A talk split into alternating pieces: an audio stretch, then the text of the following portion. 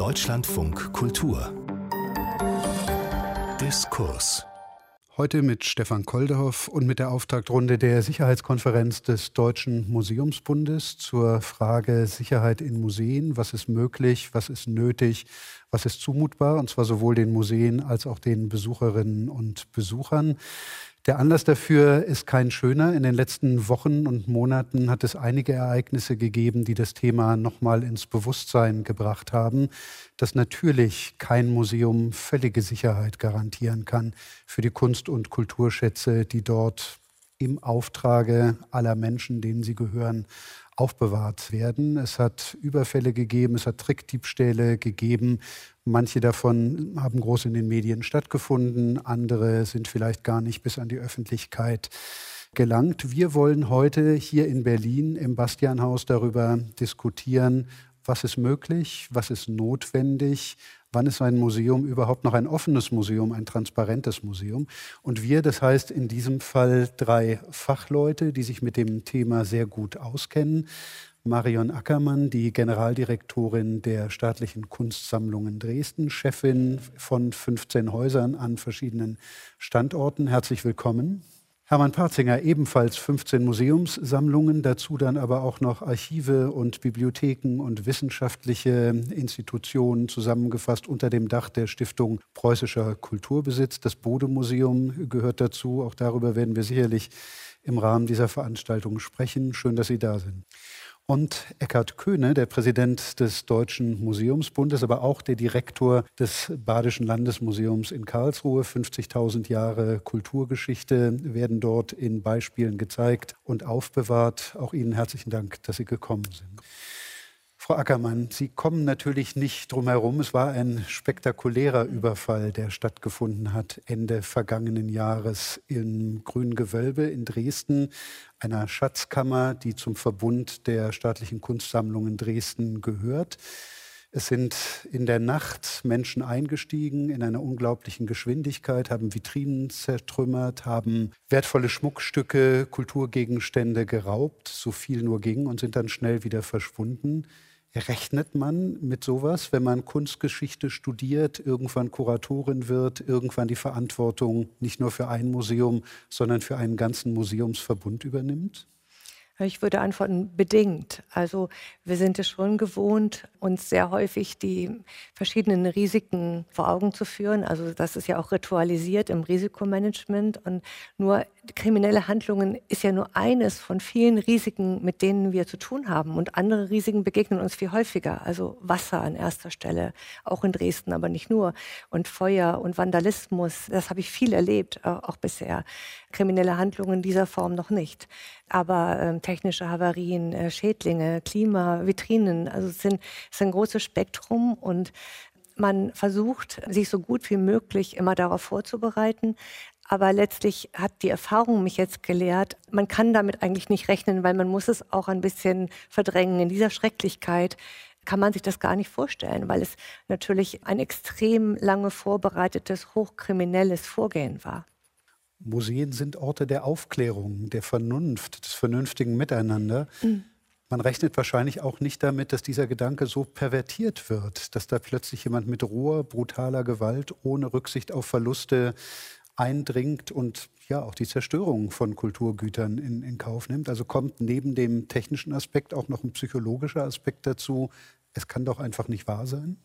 Ja, natürlich. Also es ist, es ist schon einfach ein Schock, wenn man diese Bilder auch der, der rohen Gewalt sieht, wo man natürlich auch dann weiß, es geht, geht eben um anderes. Es geht eben nicht um die Werte der Kultur und die Schönheit. Und das, was über Jahrhunderte bewahrt worden ist, wird in, in einem äh, Mal dann damit zerstört. Und das ist schon eine schreckliche Erfahrung, traumatisch. Herr Parzinger, bei Ihnen ist es ähnlich wie bei Frau Ackermann. Sie sind nicht nur für ein, nur in Anführungsstrichen für ein Haus zuständig, sondern für einen ganzen Verbund. Wie geht man damit um? Gibt es so etwas wie Patentrezepte, die für alle Häuser funktionieren oder muss man auf jedes Haus einzeln eingehen? Also Patentrezepte gibt es nicht. Jedes Haus hat seine eigenen Schwierigkeiten. Wir haben ja Weltkulturerbe, sehr viel denkmalgeschützte Gebäude, Gebäude, die sanierungsbedürftig sind. Also jedes Haus hat seine eigene Problematik auch unter dem Sicherheitsaspekt. Wir haben allerdings bei den staatlichen Museen wirklich eine hochprofessionelle Truppe, die unentwegt immer wieder die Häuser überprüft, Lücken im Sicherheitssystem versucht zu schließen. Und das ist, glaube ich, ganz, ganz wichtig. Man muss immer wieder dranbleiben, wenn man jetzt sieht, die Fälle in Dresden, aber auch die Goldmünze in Berlin, mit welcher Professionalität, mit welcher kriminellen Energie man hier Lücken aufstößt in diesem Sicherheitssystem oder die Lücken schafft. Das ist ja auch ein interessanter Punkt. Dann merkt man, äh, unter welcher Bedrohung die Museen heute stehen. Nun muss man trotzdem sagen, die Museen in Deutschland, ich glaube, kann man auch sagen, in Deutschland sind sicher. Denn es sind natürlich unglaublich bedauernswerte mhm. äh, Diebstähle, die passiert sind. Aber andererseits, es sind Einzelfälle. Und ähm, man muss einfach sehen, dass die Museen einfach immer sicherer gemacht werden müssen. Und das ist einfach ein ständiges Anpassen an die Bedrohungslage und äh, natürlich auch an Informationen, die man vielleicht bekommt, LKA, BKA und so weiter, wie kriminelle Gruppen, wenn es solche Informationen gibt, welche Ziele sie haben, wie sie vorgehen wollen. Es lassen sich natürlich Schlussfolgerungen auch ziehen aus den Fällen, die passiert sind. Mhm. Und so muss man immer wieder, man kann sich nicht zurücklehnen, man muss dieses Problem immer wieder neu angehen täuscht denn der Eindruck, dass es irgendwie doch schlimmer geworden ist, dass sich die Fälle häufen oder kommt nur mehr an die Öffentlichkeit?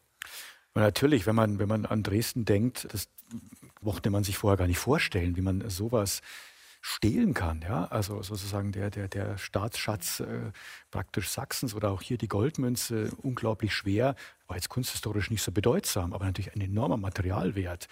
Und das ist vielleicht auch die neue Dimension, die im Augenblick auf uns zukommt, dass es gar nicht mehr nur um Kunstwerke geht, weil singuläre Kunstwerke ohnehin schwer zu verkaufen sind, sondern um den Materialwert. Nun wissen wir natürlich nicht weder, was mit der Goldmünze passiert ist, noch mit den Schätzen aus Dresden, aber die Vermutung liegt schon nahe, dass es um den in erster Linie den Materialwert geht, dass man mhm. so eine Goldmünze einschmilzt und, und, und dann äh, weiter vertreibt und natürlich mit Juwelen und ähnlichen Dingen natürlich ganz genauso vorgeht. Und das ist eigentlich noch viel schlimmer, dass man einzigartige Kulturwerte, wie im Falle von Dresden, zerstört, wenn es denn so ist, ja, wissen wir nicht, aufgrund des Materialwerts. Mhm. Da werden wir gleich sicherlich noch drauf zu sprechen kommen. Ich möchte mal erst noch ein bisschen bei den potenziellen Täterinnen und Tätern äh, bleiben und Sie beide fragen. Es nützt ja nichts, um den heißen Brei herumzureden. Gibt es ein neues Täterklientel? Also gibt es äh, neue Gruppen oder Einzelpersonen, die den Museumsdiebstahl oder die Möglichkeit, wie, wie einfach es sein könnte, für sich entdeckt haben?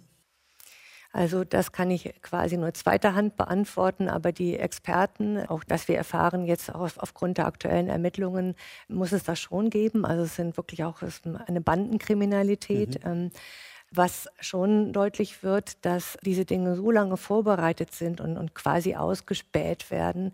Und da müssen eine ganze Menge Personen daran beteiligt sein. Und deshalb ist immer so die Frage, innen ist außen und außen ist innen. Also es ist ein sehr komplexer Zusammenhang. Man muss eben darauf achten, dass alle sicherheitsrelevanten Informationen und alles, was genutzt werden könnte, so sicher wie möglich behandelt wird. Und ich glaube, da hat sich etwas verändert. Aber das können vielleicht, vielleicht kann das Hermann Patzinger ja, bei uns ist ja nun so, dass die Ermittlungsbehörden zum Glück sehr schnell eine heiße Spur mhm. hatten, die verfolgt haben und äh, die Täter sind ja bereits vor Gericht gestellt. Und da ähm, bestätigt sich genau dieses Bild, dass es natürlich eine Bandenkriminalität ist. Ich glaube, Einzeltäter, das ist unvorstellbar, sowas zu machen. Die kriminelle Energie, die Professionalität, die generalstabsmäßige Planung. Mhm. Bei uns auch natürlich mit einem Helfer, so wie es aussieht, der von innen sozusagen an einer Schwachstelle, die aber sekundär geschützt war, diesen sekundären Schutz beseitigt hat und dadurch das Eindringen überhaupt ermöglicht hat, ne? Mhm. indem auch die, die Bewegungsmelder abgeschaltet wurden und so weiter. Also das zeigt, das ist doch schon ein ziemlich aus, äh, ausgreifendes Netzwerk, deren möglicherweise, glücklicherweise, deren Hauptaktivitäten wohl in anderen Bereichen liegen. Aber es hat jetzt hier, wenigstens in unserem Fall, möglicherweise in Dresden genauso ein Museum getroffen. Und ähm, das ist natürlich schon bedenklich. Mhm. Und wir können es natürlich erst sagen, wenn die Untersuchungsergebnisse vorliegen. Und bis dahin ist es auch ein ein bisschen unheimlich, weil man ja eben nichts Genaues weiß. Herr Köhne, was heißt das für eine Dachorganisation wie den Deutschen Museumsbund? Haben Sie sich mit dem Thema immer schon auseinandersetzen müssen oder ist es für Sie relatives Neuland? Also Diebstähle gehören leider zu den Museen von Anfang an dazu. Hm. Also das ist ja eine Grundgefahr, die dann entsteht, wenn man wertvolles, kostbares eben zusammenbringt und einer Öffentlichkeit ja auch zugänglich macht. Museen sind ja keine Banksafes, sie brauchen ja Besucher, sie leben davon dass sie eben den Austausch mit diesen Objekten ermöglichen und deswegen sind sie quasi schon systemisch natürlich auch angreifbar. Der DMB hat immer wieder das Thema Sicherheit, Notfallplanung auf der Agenda gehabt, in verschiedenster Hinsicht, sowohl was Diebstähle betrifft, aber Frau Ackermann hat es gesagt, auch Wasser, auch Feuer, auch die Kooperation mit anderen Unternehmungen. Und äh, ein halbes Jahr bevor die Einbrüche in Dresden waren, hatten wir tatsächlich auch eine eigene AG im DMB gegründet, die sich eben mit Facility Management und Sicherheit beschäftigt mhm. hat. Und die wird sicherlich auch dazu beitragen, dass wir immer weiter versuchen können, die Museen zu professionalisieren. Und das geschieht eben auch durch Austausch. Denn auch die Bandenkriminalität ist letztlich nicht ganz so neu.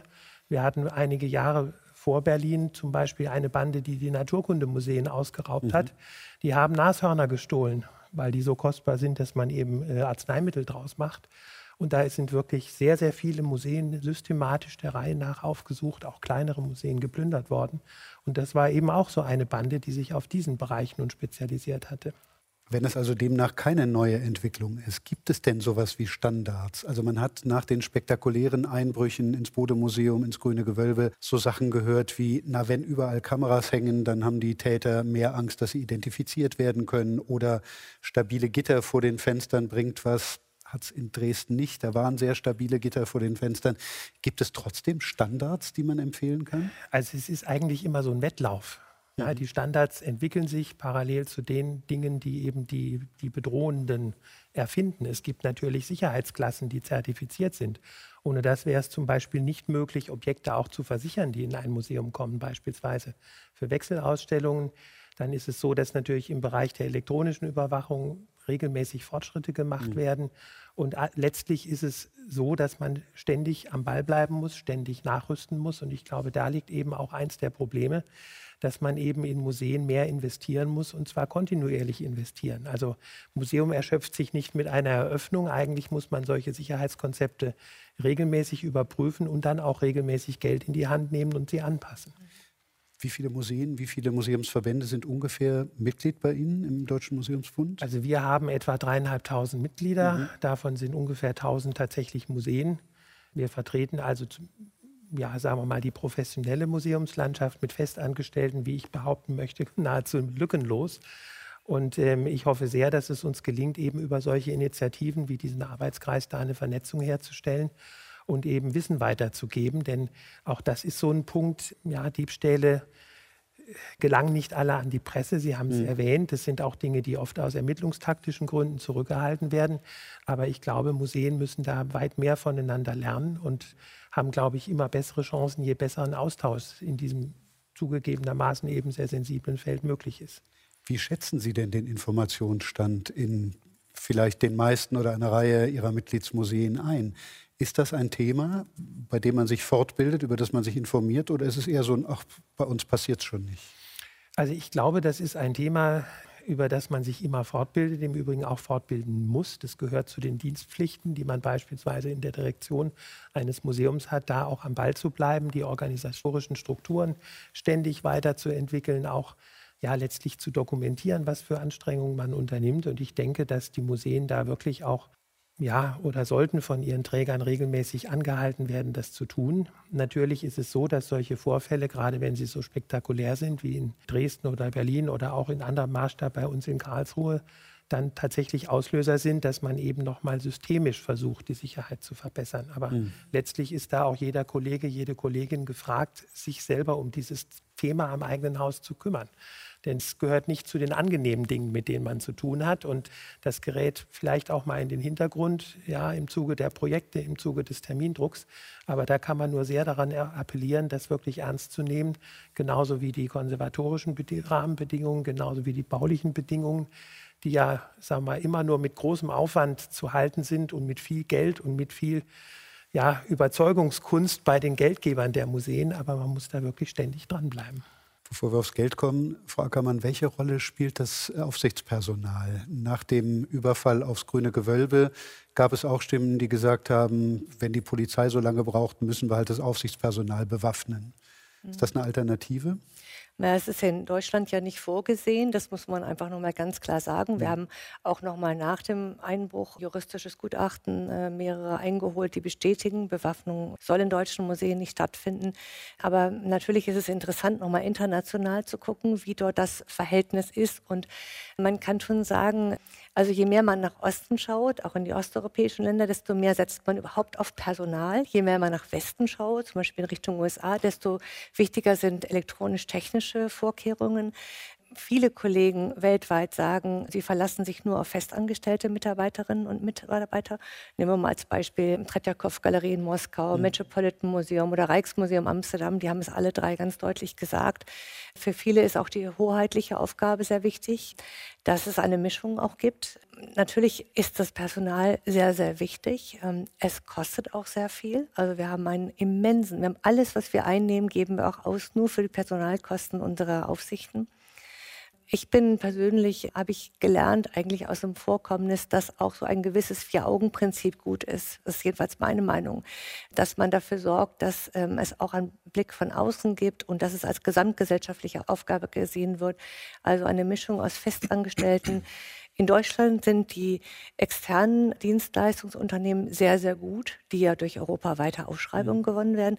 Sie haben nochmal ganz andere Fortbildungsmöglichkeiten oft und machen sehr intensive Background-Checks für die Mitarbeiter. Also es hat auch Vorteile müssen auch bedenken, früher war es in den Museen in Deutschland bei Festangestelltenaufsichten oft ein Problem mit dem hohen Krankenstand und ähm, oft auch sehr eintönigen Tätigkeiten.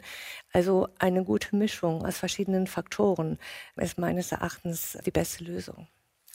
Herr Patzinger, so richtig viele Informationen bekommen wir Journalistinnen und Journalisten naturgemäß nicht nach solchen Ereignissen. Aber ein Wort kommt gelegentlich, nämlich der sogenannte Inside-Job. Es war irgendjemand aus dem Museum beteiligt. Mhm. Möglicherweise, das passt dann eben auch schön ins Bild, vom schlecht bezahlten Aufsichtspersonal. Auf der anderen Seite, es ist natürlich in der Tat ein weiterer Kostenfaktor, der sich aber rechnen würde, wenn man dem Vorschlag von Frau Ackermann folgte, mehr Festangestellte oder vielleicht sogar hoheitliche Aufgabe, den Bund, die Länder bitten, das zu übernehmen? Also in der Tat ist es so, wir haben ja so ein Mischsystem. Wir haben äh, festangestellte äh, Bewachungspersonal, die bei uns arbeiten, Sicherheitskräfte, die bestimmte gehobene Aufgaben übernehmen und dann Firmen, die Zugangskontrolle übernehmen, die äh, Streifengänge machen und so weiter. Also es ist schon abgestuft, weil wir sagen, das komplett in die Hände von Firmen zu legen, ist natürlich ein noch größeres Risiko. Nicht, weil man denen mehr misstrauen würde, aber es braucht natürlich schon die Kenntnis der Häuser, ne, dieses Wissen. Und es ist natürlich auch nochmal so, dass ähm, Mitarbeiter der Stiftung, der staatlichen Museen natürlich noch einmal ein ganz anderes Maß an Identifikation über die Jahre mit einem Haus, mit einem Museum, mit einer Institution aufbauen. Und das ist ganz wichtig. Aber natürlich der Kostenfaktor, der Druck, das Outsourcen, was man dann macht, ist natürlich immer ein Faktor. Man muss, man kann auch nicht mit, mit Sicherheitsfirmen über Jahre zusammenarbeiten. Sie haben einen Rahmenvertrag, sie müssen dann in regelmäßigen Abständen wieder ausschreiben, das günstigste Angebot dann akzeptieren und so weiter. Und das ist natürlich schon schwierig. Und in, in diesem Fall schien es offenbar in der Tat so gewesen zu sein, dass eine wichtige Information, nicht nur Information von innen kam, sondern natürlich auch eine Mithilfe von innen. Und äh, das hat natürlich dann diesen, diesen, diesen Einbruch, diesen Diebstahl überhaupt erst ermöglicht. Das äh, kann natürlich streng genommen immer passieren wo Menschen sind, ist sowas theoretisch denkbar. Aber es ist schon ein Problem. Und der Kostenfaktor betrifft alles andere, was wir schon besprochen haben. Ich meine, die Videoüberwachungsanlagen, die muss man alle paar Jahre auch mal austauschen, weil die natürlich immer unschärfer werden. Ne? Oder es gibt verbesserte Möglichkeiten und so. Das ist auch ein Kostenfaktor. Oder auch äh, zum Beispiel jetzt die Gerätschaften, wo man sowohl die Panzerglasscheibe vor einem berühmten Fenster im Bodemuseum beseitigt hat oder eben auch in Dresden. Das ist ja schweres Gerät, was eigentlich nur die Feuerwehr haben sollte. Da hat man eigentlich mal drüber nachgedacht, dass man da so eine Art Waffenschein braucht. Also kann man irgendwie die Zirkulation von wirklich so ganz, ganz speziellem Schwergerät in irgendeiner Form kontrollieren, überwachen. Ein anderer Aspekt ist auch noch, dass das äh, Bewacherregister, das das Bundesamt für Wirtschaft und Außenhandel hat, was seit vor zwei Jahren eingeführt wurde, wo diese ganzen Firmen, die Bewachungsdienste anbieten, zertifiziert wird und so weiter. Aber das kommt auch, wie ich höre, nicht so richtig voran. Also es gibt Ansätze, aber hm, ich glaube, da muss man wirklich weitermachen. Sie leiten alle drei große Häuser. Gibt es jeweils einen eigenen Sicherheitsbeauftragten, der sich nur um solche Fragen kümmert? Ja, bei den staatlichen Museen gibt es einen, einen, Sicherheitsexperten, der hochprofessionell ist, der auch international hochgeschätzt ist, der immer wieder und die Museen, äh, es gibt, glaube ich, ein, einmal im Jahr von ICOM, dem Internationalen Museumsverbund, aus einer mhm. Sicherheitskonferenz. Also das, das, dieser Austausch ist auch ganz wichtig. Doch, doch. Und er hat ein kleines Team auch um sich herum. Mhm. Also bei uns auch. Von Dresden aus sind viele Initiativen gegangen. Ähm, zunächst nach dem Hochwasser 2002 mhm. wurde überhaupt Risikomanagement in Deutschland auch eingeführt unter Leitung von Dresden. Eigentlich kommen wir von einem sehr hohen Niveau. Allerdings ist uns aufgefallen, was wir vielleicht für die Zukunft noch stärker ausbauen würden, ist, dass in anderen Museen weltweit viel mehr Personen auf dieser Management-Ebene von Security vorhanden sind. Also, mhm. dass eigentlich die Personaldecke vergrößert werden muss, um diesen Risiken be zu begegnen. Wir haben auch einen Sicherheitsbeauftragten, der das hauptamtlich macht und der das Haus in den letzten Jahren auch sehr weiterentwickelt hat in dem Punkt. Sie müssen auch die kleineren Häuser im Blick haben als Präsident des Deutschen Museumsbundes. Wie sieht es denn da aus? Wer kann sich denn sowas überhaupt leisten? In Zeiten schwindender Ausstellungs- oder gar nicht mehr vorhandener Ausstellungsbudgets, Anschaffungsbudgets und so weiter. Wer kann überhaupt noch Mittel aufwenden für Sicherheit? Also ich würde im Gegenzug sagen, jeder Museumsträger ist dazu verpflichtet, das Optimum zu machen. Und die Idee, dass man über die Mittel für Sicherheit zum Beispiel anders diskutiert als über die Mittel für eine Ausstellung, sagen wir mal, Zeugen von einem etwas einseitigen Museumsverständnis. Also man muss ja sehen, dass alle Dinge gut ineinander greifen. Wir sind beim Deutschen Museumsbund gerade daran, den Leitfaden für die Standards der Museumsarbeit neu zu schreiben. Und das ist unter anderem ein Ziel, darzustellen, dass Museumsarbeit sich eben nicht auf Wissenschaft und Ausstellungen beschränkt, sondern wirklich ein extrem vernetztes Arbeitsfeld ist, in dem man wirklich an vielen Punkten tatsächlich Spezialisten braucht, die dann halt auch Geld kosten. Und man darf und das ist, glaube ich, eine der Lehren, immer nicht am falschen Ende sparen, sei es die Sicherheit, sei es die Aufbewahrung der Objekte mit restauratorischen Problemen, mit denen immer der ein oder andere zu kämpfen hat. Man neigt ja dazu, das Geld in die öffentlich sichtbaren Bereiche zu stecken. Und äh, leider ist die Gefahr groß, dass man dann das vernachlässigt, was man glaubt, nicht jeden Tag so dringend zu brauchen hier ist eben auch das kleine Museum und das mittlere Museum einfach angehalten, so balanciert wie möglich die Mittel einzusetzen, damit auch in diesen sensiblen Bereichen zumindest immer mal wieder etwas getan wird. Und etwas, was kein Geld kostet, das kann im Übrigen jeder tun, nämlich die Sicherheit sehr gut zu organisieren. Es sind eben auch organisatorische Abläufe, es sind Kontrollgänge, es ist die Art, wie man hinschaut, die Art, wie man zum Beispiel abschließt. Das Vier-Augen-Prinzip, was Frau Ackermann gesagt hat, ist mhm. eine ganz wichtige Säule jenseits aller Elektrik. Und jenseits jeden baulichen Schutzes ist, dass man den personellen Aufwand für die Sicherheit sicherstellt und eben da gute Konzepte entwickelt. Und dieser Part hat nicht so sehr was mit Geld zu tun. Und war das jetzt, äh, Herr Köhner, ein indirekter Appell nur an die Museen oder auch an die Träger der Museen? Naja, der Appell geht immer an die Träger, denn wir Museen werden ja immer an den ICOM-Standards gemessen. Und dazu gehört aber auch in den ICOM-Standards, das fällt meistens unter den Tisch, dass diese Standards auch die Träger verpflichten, ihrerseits dafür zu sorgen, dass die Museen in die Lage versetzt sind, diesen Standards zu genügen. Wir bewahren über viele Generationen mit einem öffentlichen Auftrag Kultur, Naturgut und Kunst. Also das ist unsere Kernaufgabe. Und wenn der Träger das ernst nimmt, dann muss er eben auch in diese Dinge investieren. Und dazu gehört der Sammlungserhalt, aber eben auch die Sicherheit. Herr Parzinger, Sie haben gerade schon angesprochen, dass sich offenbar die Objekte der Begierde auch verändert haben in den letzten Monaten und Jahren. Das ist sehr auffällig natürlich beim Raub der Goldmünze aus dem Bodemuseum gewesen. Ein, ein reines Material, das aus PR-Zwecken nun in diese große Münzform gegossen worden ist. Die Vermutung gibt es auch beim Grünen Gewölbe, dass es nun nicht um den kulturellen Wert, sondern um den Materialwert gegangen ist. Die Diamanten, die Edelsteine, das Edelmetall. Was heißt das jetzt für Ihren Museumsverbund? Mehr auf die kulturhistorischen Museen achten und Rembrandt und Van Gogh und Monet sind relativ sicher? Weil man die vielleicht auch nicht mehr los wird. Es gibt inzwischen Datenbanken, in denen hm. Diebstähle sehr, sehr schnell registriert sind. Das sind Unikate, die lassen sich sofort wiedererkennen. Ich glaube, das wäre die falsche Konsequenz, wenn man das daraus ziehen würde. Äh, es gab ja bei uns auch, äh, es liegt 80er, 70er, da sind ja auch Kunstwerke gestohlen worden. In aus der neuen Nationalgalerie Lucian Freud, das Porträt von Francis Bacon, wo kein Mensch weiß, plötzlich was weg. Ja, ein ganz kleines, mhm. Postkartengroß, in etwa mit Rahmen, plötzlich weg. Bis heute nicht wiedergefunden und so. Also ich meine, sowas gibt es schon und man muss natürlich die, die bedeutenden Schätze auf jeden Fall immer sichern. Aber man muss auch, wenn man merkt, dass der Materialwert in den Fokus gerät, solche Museen stärker sichern, wo man dafür das Gefühl hatte, naja, das sind eben keine herausragenden Kunstwerke, sondern Kunstgewerbe und so weiter. Aber auch, auch das muss entsprechend gesichert werden. Aber im Grunde ist es ohnehin so, dass jeder Verantwortliche, der mehrere Museen in seinem Bereich hat, natürlich möglichst einheitliche Standards überall anbringt. Und welche Standards sich realisieren lassen, hängt sehr stark am Zustand der Gebäude ab. Wir in Berlin haben halt äh, unglaublich viele Liegenschaften, die äh, nicht alle immer im bestmöglichen Zustand sind. Also die Frage des Bauunterhalts ist natürlich da auch eine zentrale Frage, dass sozusagen die Bausubstanz, die Fenster und so, dass es entsprechend gesichert ist. Und da muss man wirklich auf jede einzelne Haus, auf jede einzelne Institution genauso achten. Frau Ackermann, Sie haben wieder eröffnet inzwischen im Grünen Gewölbe. Dazwischen wird sicherlich einiges passiert sein, wird sich einiges getan haben. Ich werde einen Teufel tun, jetzt zu fragen, was genau Sie verändert haben an Sicherheitsmaßnahmen. Das gehört hier auch nicht hin. Aber Sie werden sich auch Gedanken über das Konzept Museum und das Konzept Grünes Gewölbe gemacht haben müssen. Wie offen kann es noch sein? Wie transparent kann es noch sein?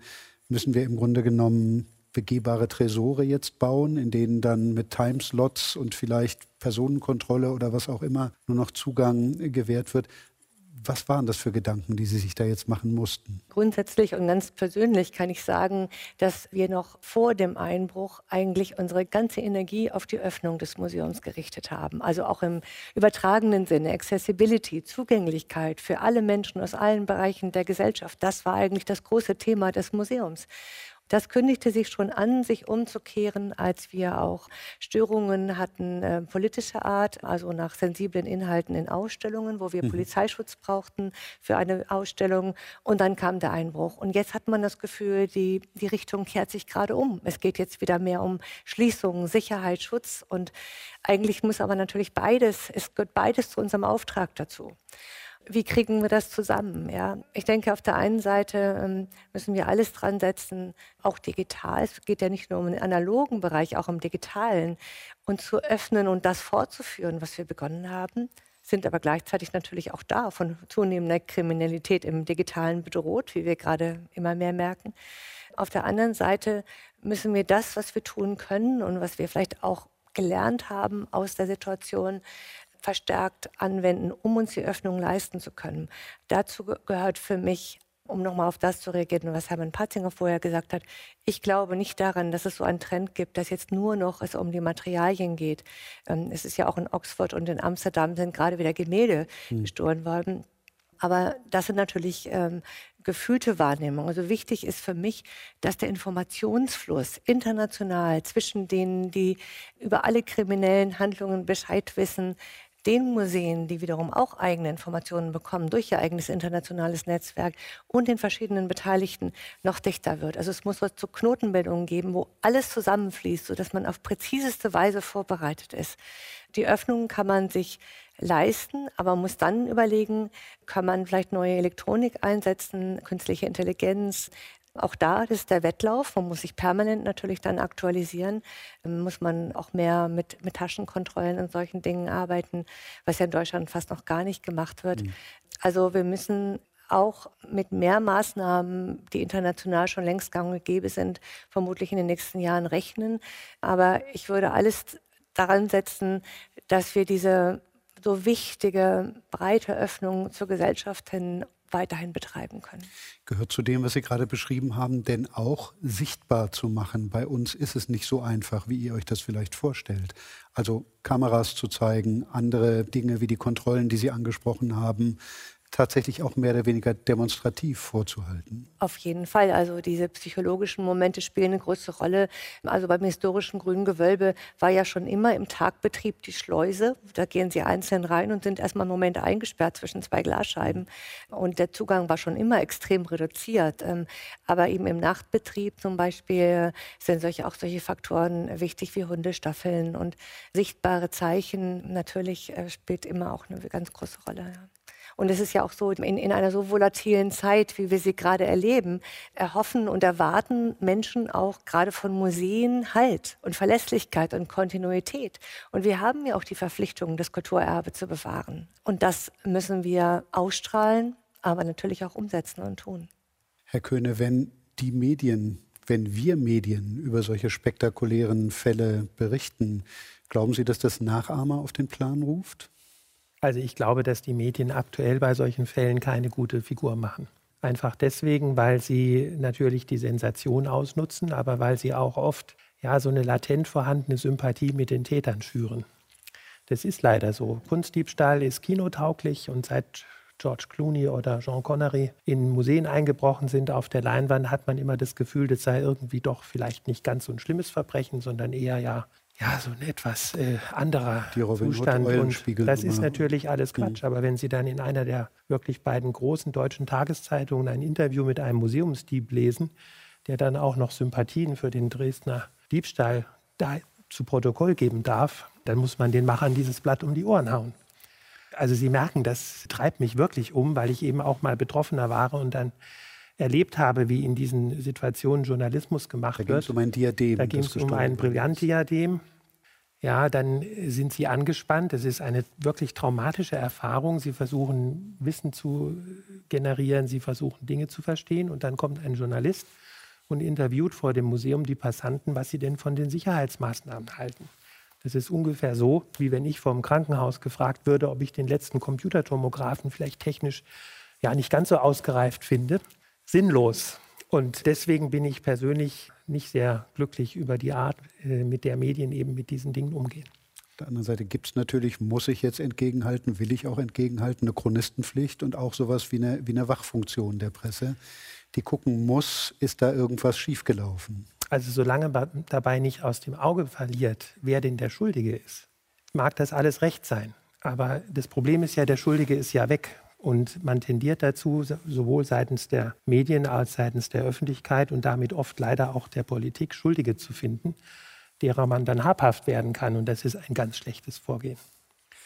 Problem ist vielleicht auch, dass natürlich die Medien die Information gar nicht haben können. Die haben oft selbst wir nicht. Auch wir haben lange nicht gewusst, wie der Ermittlungsstand beim Diebstahl der Goldmünze ist. Und dann schießen die, die Spekulation natürlich ins Kraut. Und das ist natürlich dann wenig hilfreich. Und dann geht die Suche nach Schuldigen los und dann die verschlafenen Museen, die ihre Schätze nicht schützen können. Ne? Das ist dann sehr schnell das, das Narrativ, was dann kommt. Aber natürlich, sie, sie müssen berichten und das ist ja auch richtig und gut. Kommen wir nochmal auf die Frage der Offenheit eines Museums zurück. Bei Ihnen in den Berliner Museen gab es Fälle, in denen ein Künstler ein Bild gestohlen hat. Es gab einen Bilderdiebstahl, da hat sich jemand als Rollstuhlfahrer verkleidet und ist mit einem Spitzweg äh, rausgekommen. Lassen sich solche Sachen verhindern?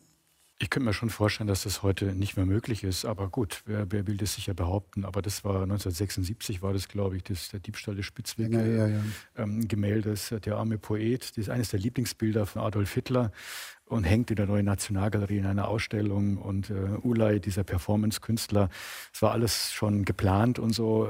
Keine geringere als Marina Abramovic hat fotografiert und gefilmt, mhm. diese ganze Aktion rennt rein, reißt es von der Wand, rennt aus der Nationalgalerie raus, ein Wächter hinterher, der fast ihn noch, also es war slapstickartig, muss das gewesen sein, ich habe es ja nicht gesehen, stürzt, rafft sich wieder auf, reißt sich los, springt in ein bereitstehendes Auto, fährt nach Kreuzberg zu einer türkischen Arbeiterfamilie, geht dort in die Wohnung und stellt es übers Sofa.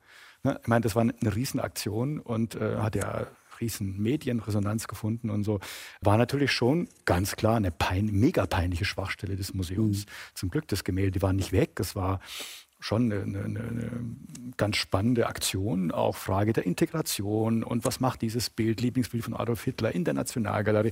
Da kam vieles mit rein, was da verarbeitet wurde. Mhm. Kunst, kriminelle Aktion ne, an, dieser, an dieser Scheidestelle. Also das ist schon ganz, ganz, ganz spannend. Trotzdem wünscht man sich natürlich als Museumsverantwortlicher nicht, dass sowas ständig passiert. Ja? Also das muss in der Geschichte der Nationalgalerie reicht es einmal. Aber es macht natürlich offenkundig, dass es möglich war. Und das hoffe ich schon, dass die Sicherheitsleute nach 1976 das immer vor Augen gehabt haben, sowas darf nicht mehr passieren. Aber 88 kam das kleine Bild von Lucien Freud auch aus der Nationalgalerie weg. Also man sieht, es ist nichts ist unmöglich, leider. Da hat dann Francis Bacon, glaube ich, ein Fahndungsplakat äh, genau. entworfen. Hm. In einer geringen Auflage, aber frei rausgegeben, das heute selbst schon Tausende von Euro ja. wert ist. Aber über die Frage der Wertermittlung auf dem Kunstmarkt werden wir jetzt in dieser Runde nicht noch diskutieren. Sie haben die Geschichte gerade schmunzelnd erzählt. Das werden Ihre Vorgänger 1976 wahrscheinlich anders getan haben. Nein, Können Sie es heute als Kunstaktion annehmen? Ja. Schon. Also damals ist, äh, ich habe nochmal geguckt, das ist ein Riesenakt mit, mit Dokumenten, Vorgängen, es kam vor den Stiftungsrat. Das ist natürlich schon äh, nicht, nicht trivial gewesen, ne, wie hm. sowas passieren kann. Wir sind damit eigentlich beim Thema, was verändert sich nach so einem Ereignis? Sie haben wie, gerade gesagt, da wird sich viel verändert haben. Was sagen wie Sie? Gut, dass die, die Aufsichten keine Waffen hatten. Sonst hätte man vielleicht den Künstler erschossen. Also ich teile das Schmunzeln nicht ganz. Auch im Rückblick nicht? Naja, die Frage ist ja, wie man dann im Ernstfall damit umgeht. Und wir haben ja über Gewaltanwendung hier in der Runde schon diskutiert. Sie haben die Frage gestellt. Und ähm, da wäre doch der künstlerischen Aktion dann möglicherweise ein tragisches Ende beschieden gewesen. Mhm. Also ich kann die Künstler nur bitten, von sowas abzusehen im eigenen Interesse. Ja, das sowieso, das ist klar. Aber ich meine, äh, Waffen werden in deutschen Museen nicht getragen und das ist auch richtig so. Denn ich finde, geschossen sollte in den Museen nicht werden. Da muss es schon andere Möglichkeiten geben. Das, das sollte der Exekutive vorbehalten bleiben. Und die war ja auch im Bodemuseum in Minutenschnelle da, wenn sowas gemeldet wird. Frau Ackermann, was würden Sie sagen, was war das Grundlegendste, das sich nach dem Einbruch ins Grüne Gewölbe insgesamt für Ihren Museumsverbund in Dresden verändert hat? Ja, also mm, schon, wir haben, sind sehr stark angewiesen auf internationalen Austausch von Experten, vielleicht noch mehr als, als bisher, obwohl wir das schon sehr intensiv betrieben haben. Und da sind nochmal solche Dinge einfach zu Bewusstsein gekommen, auch innerhalb zum Beispiel des Freistaats Sachsens, durch die, durch die unglaubliche Aufbauleistung, gerade in Dresden, waren die Energien und auch natürlich die finanziellen Mittel immer auf die Realisierung der großen Vorhaben gerichtet. Und das war im staatlichen Immobilienbau und dann wurde es übergeben ans Museum. Das heißt, die einen bauen, die anderen betreiben. Und diese nochmal Sensibilisierung, dass man eigentlich permanent sagen, im Baumodus ist oder permanent in diesem Modus der Aktualisierung und war unglaublich unglaublich aufwendig, unglaublich schnell. Und das bezieht sich auch auf bauliche Aspekte. Immer wieder überprüfen muss. Ich glaube, diese Sensibilisierung ist verschärft da aber auch im Positiven formuliert, ein stärkeres noch Ineinandergreifen über diese verschiedenen Schnittstellen hinweg. Dieses Nachdenken darüber, wie diese Informationsflüsse eben auch zwischen Polizei, LKA, BKA und internationalen Vorkommnissen noch stärker genutzt werden können, ineinander fließen. Natürlich macht jeder einen Stresstest und wertet aus. Wir haben natürlich nach Berlin es ausgewertet und haben festgestellt, das gleiche Werkzeug ist vermutlich verwendet worden. Mhm. Also solche Dinge, die müssen wir wissen und dann auch schnell darauf reagieren können. Schnell heißt auch in einer Gesamtverantwortung des Trägers. Und das bedeutet möglicherweise auch, muss man es vielleicht noch höher, auf ein höheres Level der Sicherheit einstufen.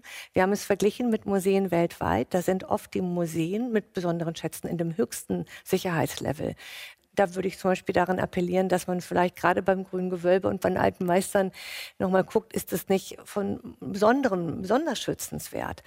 Dann ähm, die ganze Frage auch in Bezug auf äh, interne Sicherheit, also in in Amerika werden diese Background-Checks gemacht, also auch eigene Mitarbeiter zum Beispiel, man mhm. selbst äh, alle paar Jahre überprüft. Weiteres ist, dass die Evaluierungen und Überprüfungen von außen stattfinden. Also das, das haben wir, machen wir auch über DEKRA. Aber vielleicht kann man das noch mehr ritualisieren, dass man jährlich ähm, oder alle zwei Jahre wirklich von einer Instanz von außen evaluiert wird und überprüft wird.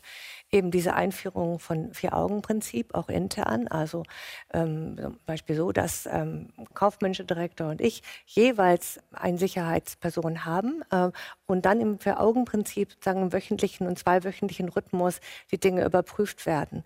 Also solche also wir, wir, kommen von einem sehr hohen Level, ich würde sagen innerhalb Deutschlands wahrscheinlich einem der höchsten, auch international. Aber wir sind jetzt dabei, alles zu optimieren, weil wir wissen, wir können es nicht verhindern, wir können nur die Widerstandszeit erhöhen. Das ist ja mhm. die, die Conclusio, die jeder hat, können das Eindringen letztlich nicht verhindern, aber sie können die Widerstandszeit so erhöhen, dass es dann doch gelingt, ähm, es zu unterbinden. Bei uns handelt es sich von einem Bruch, um einen Bruchteil einer Sekunde. Dann wäre hätte es noch verhindert werden können. Und genau darum wäre es dann letztlich gegangen. Herr Patzinger, wäre das auch ein vorläufiges Fazit oder eine vorläufige Erkenntnis, die Sie formulieren würden? Es geht darum, möglichst viel Zeit zu generieren, in der dann doch andere noch helfen und eingreifen können? Das glaube ich auf jeden Fall. Also möglichst viel Zeit zu gewinnen durch die Sicherheitsmaßnahmen, auch was man jetzt natürlich auch überdenkt, die Vitrinen besser auszustatten, denn viele Diebstähle, nicht nur bei uns, auch sonst hat man das Vitrinenglas zerschlagen, was schon bei uns ein besonders stabiles war, aber es gibt es immer noch besser, bei euch ja auch. Das ist, glaube ich, ganz wichtig, um da Zeit zu gewinnen, weil wir eben wissen, es gibt keine hundertprozentige Sicherheit. Äh, und natürlich plus, einer ständigen, einem ständigen Update auch mit der Videoüberwachung äh, nach den modernsten Methoden. Aber das kostet alles Geld. Und weil das natürlich dann auch die Identifizierung der Täter möglicherweise äh, noch beschleunigen kann. Hm. Herr König, ich weiß von einem Museum ganz in der Nähe von Berlin, die haben nach den Ereignissen in Dresden ihre eigenen Vitrinen mal überprüfen wollen. Die haben tatsächlich jemanden mit einem Vorschlaghammer kommen lassen, um zu gucken, wie lange halten die den Widerstand? Ich selbst war ganz erstaunt, äh, als ich bei Recherchen äh, ein, eine Firma im Internet fand, die ganz detailliert auflistete, in welchen Museen welches Sicherheitsglas in welcher Stärke, in welcher Qualität äh, verbaut wurde. Gibt es ein ausreichendes Bewusstsein und gibt es für diese Schnittstellen, die Frau Ackermann und Herr Parzinger gerade äh, beschrieben haben, gibt es genug Ansprechpartner in Deutschland? Gerade mal vier Landeskriminalämter noch mit eigenen Kunstdezernaten plus BKA. Brauchen wir eine andere Infrastruktur? Also ich glaube, dass die Infrastruktur ganz gut ist, denn man kann sich über Sicherheit auch auf Messen sehr gut informieren. Das heißt, wenn man proaktiv ist und anfängt, den Markt zu erkunden, dann hat man nicht nur die Unterstützung von Kollegen, sondern auch von Firmen, von Versicherungen vor allem, von Sachverständigen und dann noch zusätzlich der Polizei.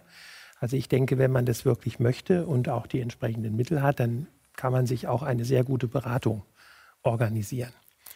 Aber auch das kostet wieder Geld. Natürlich. Haben heute Abend schon mehrfach gehört. Wir reden dann auch immer über Geld. Abgesehen davon glaube ich, dass es so ist, dass wir den Austausch zwischen den Kollegen befördern müssen, und zwar auf allen Ebenen. Die großen Museen haben vielleicht auf einem anderen Level ihre Fragestellungen, hm. als das bei den mittleren und kleinen ist. Aber auch kleine Museen können sich gegenseitig äh, ja, ihre Erfahrungen austauschen, ihre Maßnahmen gegenseitig vorstellen. Auf einer kollegialen Ebene, glaube ich, kann man sehr viel in Richtung Professionalisierung erreichen. Sie haben vorhin gesagt, es gab eine oder es gibt eine Initiative des Deutschen Museumsbundes schon vor den Ereignissen, ähm, über die wir heute mehrfach gesprochen haben.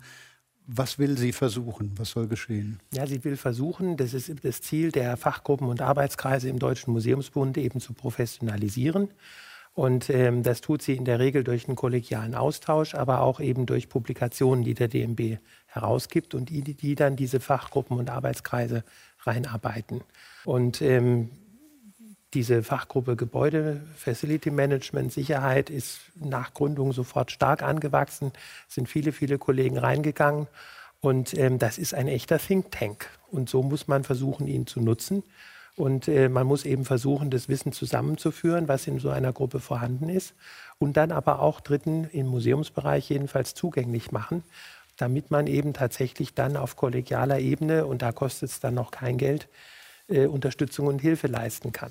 Also wir glauben, dass das ganz wichtig ist. Wir waren auch dankbar für diese Initiative, die genau von den Kollegen, unter anderem aus, aus Dresden eben kam, die mit diesem Bereich beschäftigt sind und die schon lange gesehen haben, dass solche ja in Museen oft als technisch so abgehakten Fragen, aber für ein, einen ganzheitlichen Museumsbetrieb von der zentralen Wichtigkeit sind. Herr Patzinger, Sie haben nicht nur den Präsidenten des Museumsbundes hier sitzen, sondern übers Internet jetzt auch noch eine Million Öffentlichkeit, äh, an die Sie sich wenden können. Was erwarten Sie im Hinblick auf Museumssicherheit? Gar nicht unbedingt nur von der Politik, sondern vielleicht allgemein von Gesellschaft, von Öffentlichkeit. Nun, zunächst mal, glaube ich, äh, ist es wichtig, dass, dass den Trägern schon klar wird, dass äh, Sicherheit, und es braucht mehr Sicherheit, dass es Geld kostet, ob das jetzt die, die, die, die, die Sicherheitsfirmen sind, ob das Schulung betrifft, ob das die Videoüberwachung betrifft und, und, und. Aber auch natürlich ähm, das Verantwortung der Gesellschaft. Ich meine, es gibt Rundgänge, Videorundgänge durch Museen, die oft hochauflösend sind, wo jede Überwachungskamera zu sehen ist. Da muss man sich auch fragen, ob man äh, diese Dinge, die natürlich für die mhm. Sicherheit der Museen extrem wichtig sind, ob, ob man das wirklich so offen noch zeigen will. Da wird man auch darüber diskutieren müssen. Und natürlich äh, ist ganz klar, die, die Objekte, vor allem archäologische Objekte, aber auch anderes, was im illegalen Handel auftaucht, ist ein anderes Thema jetzt, aber diese Dinge, die zuletzt geklaut sind, sind ja nirgends mehr aufgetaucht. Aber das ist natürlich äh, auch die Verantwortung der Gesellschaft zu wissen, ähm, dass Dinge einen Herkunftsnachweis brauchen, dass sie eine Legalität brauchen, bevor ich im Kunsthandel irgendwelche Kunstwerke erwerbe. Ne? Aber ich glaube, nicht umsonst sind diese Werke hier gar nicht mehr aufgetaucht, sondern sind irgendwo in der Welt möglicherweise zerlegt, eingeschmolzen. Ähm, aber das gehört natürlich auch dazu, sich das bewusst zu machen und dass Museen natürlich immer zu schützen mhm. sind.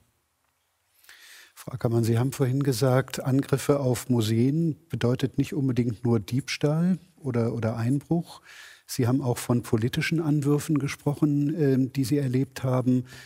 Was bedeutet das für die Rolle des Museums in der Gesellschaft? Braucht es da insgesamt eine Stärkung, also gar nicht nur dickere Vitrinen und stärkere Gitter vor den Fenstern, sondern auch insgesamt wieder eine höhere Akzeptanz dieser Bildungs- und wie ich immer noch finde, auch Aufklärungseinrichtungen? Mhm.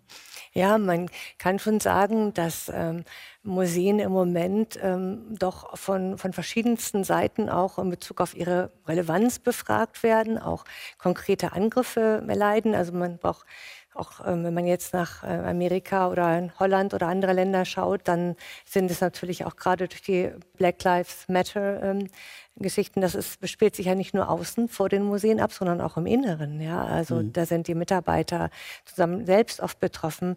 Ähm, also es sind gerade sehr, sehr unruhige Zeiten. Ähm, und, und das ist aber auch gut, weil die Museen mit ihrer Verdichtung von, von kulturellen Objekten sind ja auch wie kaum andere Institutionen der Gesellschaft in der Lage, dafür eben auch Räume und Plattformen zu geben, um solche Fragen zu verhandeln.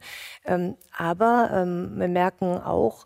Natürlich, es gibt, ähm, es gibt auch zunehmende Aggression, es gibt ähm, ähm, auch zunehmenden Vandalismus ähm, und ähm, auch, auch, auch verrückte, also unvorhersehbare Verhaltensweisen von Menschen und Besuchern. Und ähm, das ist auch ein Aspekt, ähm, wo man über ähm, zunehmenden Schutz von Museum, Museen und den darin verwahrten Kulturobjekten nachdenken muss. Also wir spüren, ähm, dass im Grunde das, was wir jetzt bei dem Denkmalstürzen erleben in anderen mhm. Ländern, ähm, das Museen sind ja selbst Monumente und äh, sind in genau der Weise auch ausgesetzt. Ähm, und das ist eine Aufgabe, die, glaube ich, in den nächsten Jahren noch verstärkt auf uns zukommen wird.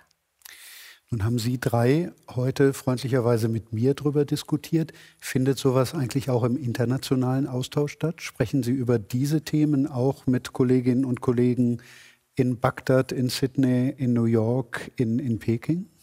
Platzinger? Vielleicht jetzt äh, in diesem weiten Kreis nicht so sehr, das weiß ich nicht, aber es gibt diese Arbeitsgruppe von ICOM und da treffen sich die großen europäischen Museen auf jeden Fall ähm, wahrscheinlich auch darüber hinaus und tauschen sich aus über die neuen Bedrohungsszenarien, über Erfahrungen, über Hintergründe. Und ich glaube, das wäre auch wichtig, vielleicht das noch ein Stück weit zu intensivieren. Der Deutsche Museumsbund macht das ja, aber so eine, weiß nicht, so, so eine Sicherheitskonferenz sozusagen, natürlich äh, hinter, hinter, verschlossenen Türen, nicht in Cora Publico, wo natürlich auch LKA, BKA, äh, Sicherheitsfirmen vertreten, Versicherungen, dass man die unterschiedlichen Perspektiven auf dieses Thema auch mit einbindet. Mhm. Ich glaube, das wäre auch ganz wichtig. Mhm. Also mir ist da ein, ein, ein Desiderat aufgefallen. Ähm, äh, bisher war es so, dass oft die Sicherheitschefs unserer Häuser selbst ähm, sich zusammengeschlossen hatten und ihre Informationen ausgetauscht haben. Äh, dass aber ich finde oft die Perspektive äh, der Museumsdirektoren, Direktorinnen bringt noch mal einen ganzheitlicheren anderen Blick mit hinein und dass es eine stärkere Verschränkung dieser verschiedenen Blickachsen geben sollte.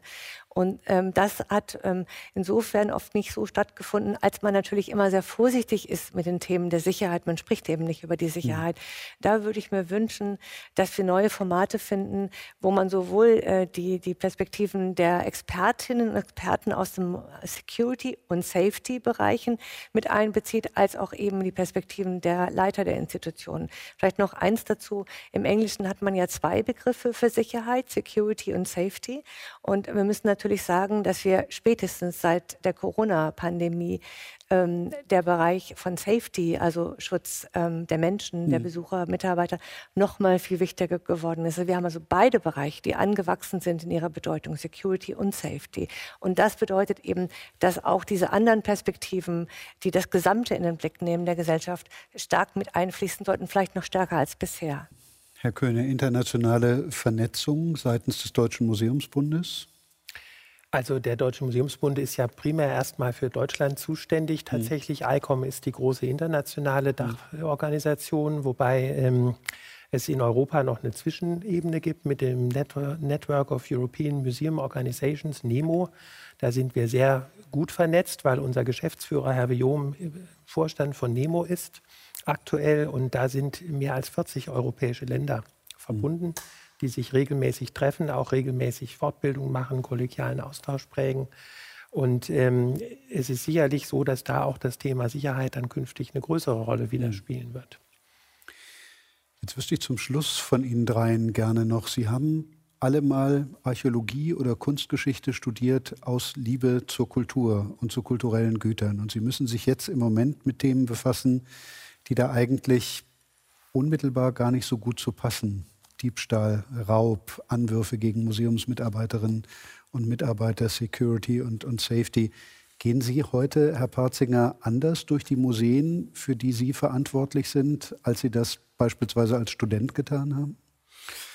Sicher denkt man andere Dimensionen immer mit, aber gerade als Archäologe, wie in meinem Fall, ist natürlich das, sagen wir, die Zerstörung von Kulturgut, von kulturellem Erbe ja allgegenwärtig. Ob das Raubgrabungen sind, ob das Plünderungen sind im Nahen Osten, aber auch bei uns, denken Sie an die Himmelsscheibe von Nebra.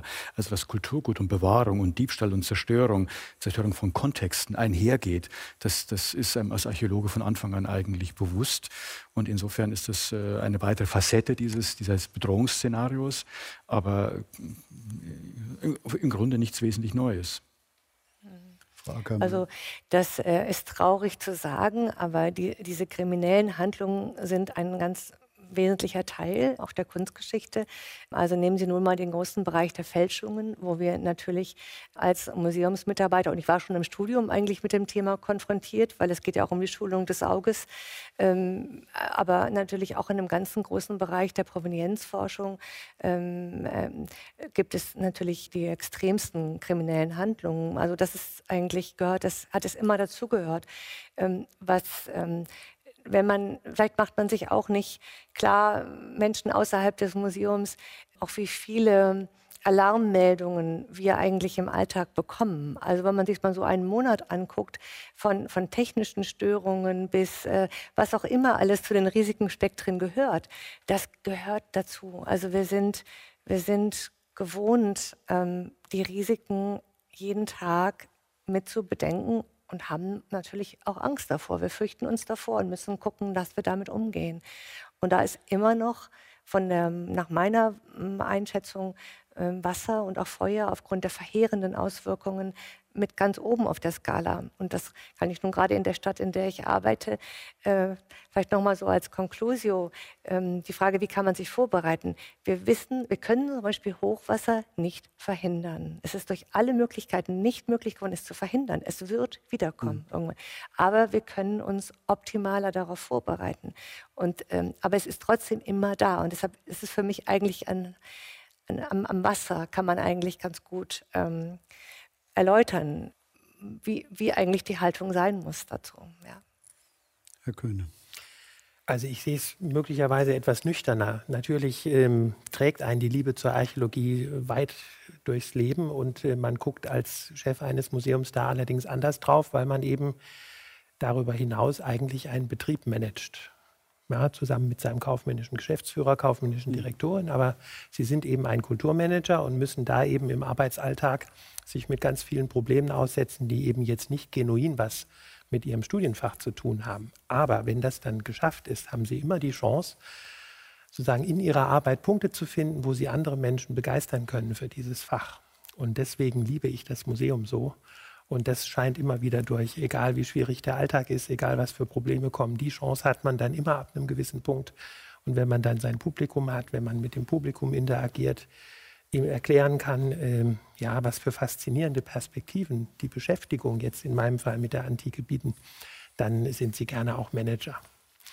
Das bedeutet für Sie alle drei, diese Entwicklung, die Sie im Laufe unseres Gesprächs alle bestätigt haben, es wird schon schlimmer und heftiger im Moment lässt sich möglicherweise auch mit vereinten Anstrengungen zurückdrehen, auch wenn sie wie die Flut immer wieder kommen werden, diese Fälle? Ja. Also vielleicht aus aktuellem Anlass muss man sagen, die Bedenken wachsen jetzt wieder, weil wir eben tatsächlich nach der aktuellen Corona-Krise, in der wir uns ja befinden und nicht wissen, wie lange sie dauert, alle befürchten müssen, dass eben gerade die finanziellen Möglichkeiten unserer Träger sehr viel schlechter sein werden. Nicht dieses und nächstes Jahr, aber spätestens in zwei, drei Jahren wird es auf die Haushalte durchschlagen. Und ähm, wir fürchten sehr, dass man eben am falschen Ende spart, nämlich bei der Kultur. Jeder weiß, dass man mit diesen Geldern keinen Haushalt sanieren kann, aber man tut es trotzdem. Und das sind eigentlich die neuen Befürchtungen. Ja, die spektakulären Fälle liegen dann zwei, drei Jahre zurück. Jeder denkt, es wird schon gut gehen und äh, dann kommt die nächste Sparrunde. Und dann werden wir wieder gefragt werden, wie war es denn mit der Sicherheit? Und dann holen wir das Band von dieser Diskussionsrunde raus und spielen es dann vor. Immerhin vor dem Hintergrund aber eines geschärften Bewusstseins. Das auf alle Fälle, ja. Dann lassen wir das so stehen. Ich danke sehr herzlich Marion Ackermann, der Generaldirektorin der Staatlichen Kunstsammlung in Dresden, Hermann Parzinger, dem Präsidenten der Stiftung Preußischer Kulturbesitz und Eckhard Köhne, dem Präsidenten des Deutschen Museumsbundes, für diese erste Runde innerhalb der in diesem Jahr virtuellen Sicherheitskonferenz des Deutschen Museumsbundes. Mein Name ist Stefan Koldehoff.